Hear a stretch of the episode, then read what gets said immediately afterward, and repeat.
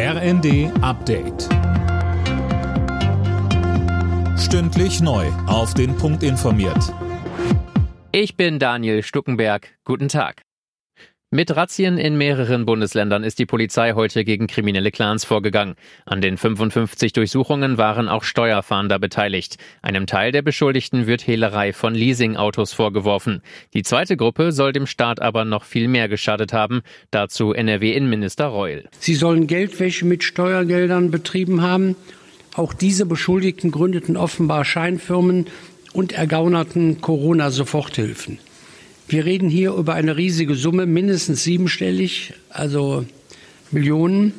Nach derzeitigen Erkenntnissen wurde das Geld dann ins Ausland transferiert. Auch wenn es gerade ziemlich kalt ist, ruft der Chef der Bundesnetzagentur nochmal eindringlich zum Gassparen auf.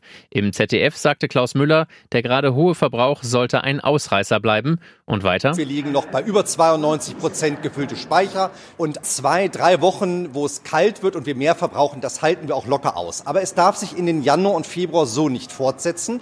Und wir müssen vor allem auch den nächsten Winter schon in den Blick nehmen. Darum die Bitte, muss in jedem Raum geheizt werden, kann die Temperatur an den Heizkörpern vielleicht auch etwas niedriger sein und kann man vielleicht auch gucken, ob die Heizung optimal eingestellt ist. Ein Handwerker des Vertrauens kann hier helfen. Europa muss sich von China unabhängiger machen, das hat Bundeskanzler Scholz gesagt. Er setzt auf asiatische Staaten wie Indonesien, Thailand und Vietnam. Auf einem Gipfel beraten die EU-Staats- und Regierungschefs heute mit zehn asiatischen Ländern über Handelspartnerschaften. Argentinien steht schon im Finale der Fußball-WM in Katar. Heute Abend wird der Gegner gesucht. Titelverteidiger Frankreich trifft dabei auf Favoritenschreck Marokko. Die Marokkaner kegelten schon Spanien und Portugal aus dem Turnier. Alle Nachrichten auf rnd.de